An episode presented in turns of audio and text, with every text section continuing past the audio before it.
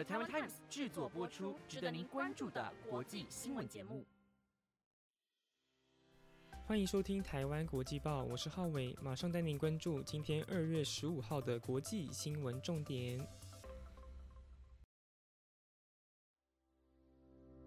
各位听众晚安，我是浩伟。大家应该是第二次在台湾国际报听到我的声音。在新闻开始之前，想跟大家聊聊寒假生活。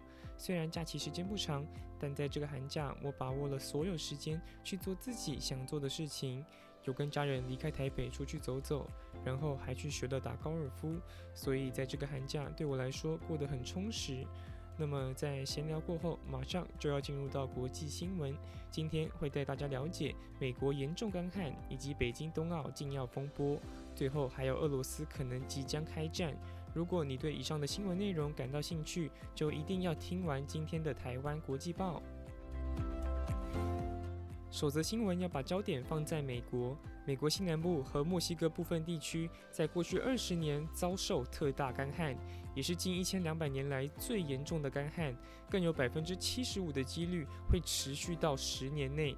而气候变迁正是造成这种情况的主要原因。根据 CNN 报道。两千年至二零二一年是近一千两百年来最干旱的时期。这场干旱摧毁了农民和牧场，并助长整个地区的野火。更有研究人员表示，去年的干旱程度异常，所有迹象都显示这情况将持续整个二零二二年。而人为导致的气候危机也让特大干旱严重程度加剧百分之七十二。而加州大学的气候科学家威廉斯则表示。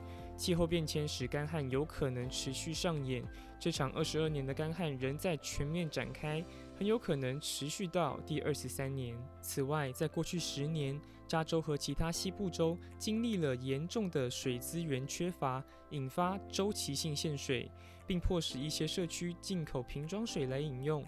而去年尤其干燥。根据美国政府干旱监测报告指出，截至本月十号，美国西部有百分之九十五的地区处于干旱状态。此外，预计全球将有八亿至三十亿人因干旱而导致长期缺水。而目前地球表面温度已平均升高摄氏一点一度，一旦升温多达摄氏四度，影响人数将遍及四十亿人。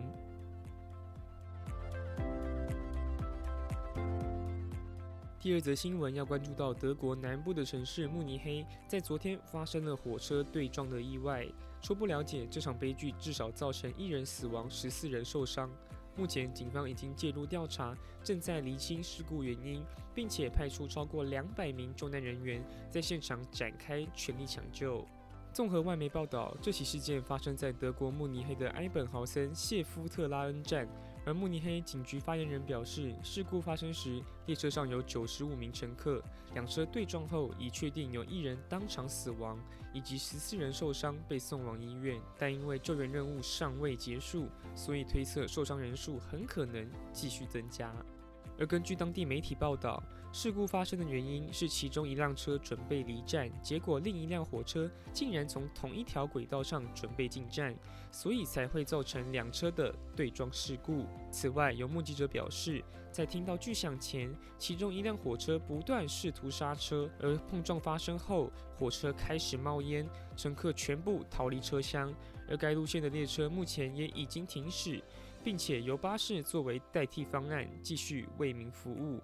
其实，德国在去年八月就有发生类似的情况，当时两辆火车差点对撞，不过幸好列车长及时刹车，才没有造成意外。第三则新闻要关注到毒品案件，马来西亚籍男子包斯杰菲丁因为在二零零八年携带海洛因企图闯进新加坡，遭到逮捕。而新加坡对于贩毒可以说是零容忍，也是全世界少数会对贩毒判处死刑的国家。因此，包斯杰菲丁和他的同伙罗斯兰巴克两人都被判处死刑，并且执行时间就在明天。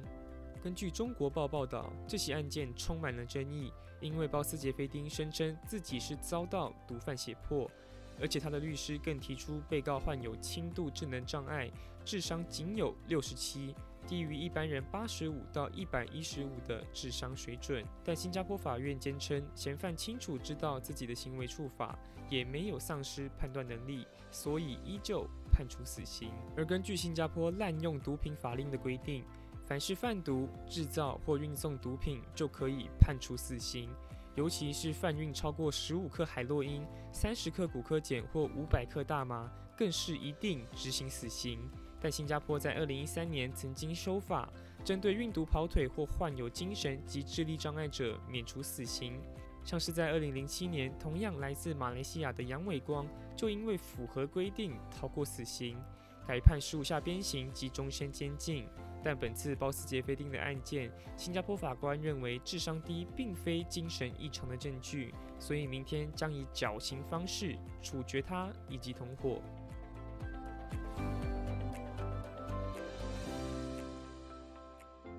第四则新闻要关注到北京冬奥，来自俄罗斯的女选手瓦利娃今年才十五岁就代表国家出赛，被外界誉为天才滑冰少女。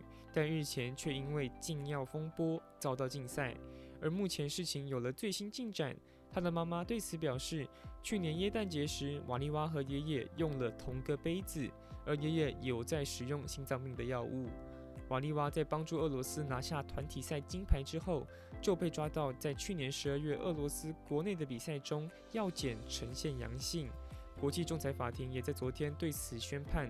瓦利娃递交的样本距离北京冬奥已经相隔六周，检测结果通知不及时，因此瓦利娃可继续参赛。但如果他在比赛中得奖，将会取消颁奖仪式。所以这也包括俄罗斯代表队在花样滑冰团体赛的金牌也不会进行颁奖典礼。值得关注的是，运动员的血液和尿液样本会由世界反兴奋剂协会的科学家进行检测。禁药包括了各类同化类固醇、荷尔蒙、心脏药物以及麻醉药物。而瓦利娃的检测指出，内容包含一种用于治疗心绞痛的药物。由于该药物有助于心脏代谢机能，所以被列为禁药。此外，瓦利娃也在受访时表示。这些日子对他来说非常艰难，但还是很开心能代表国家参加奥运，会尽可能展现出最好的一面。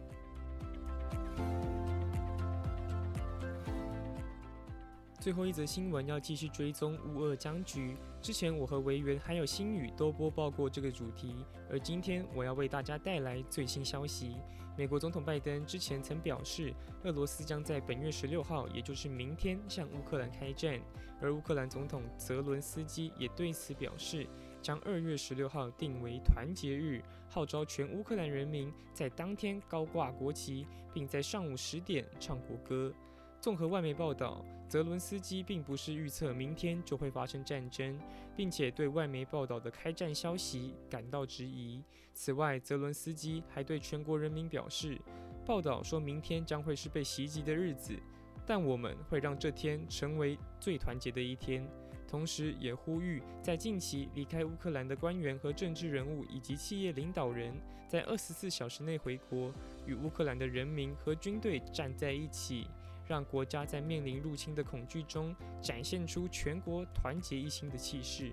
值得关注的是，俄罗斯总统普京与外交部长拉夫罗夫在昨天的谈话中表示。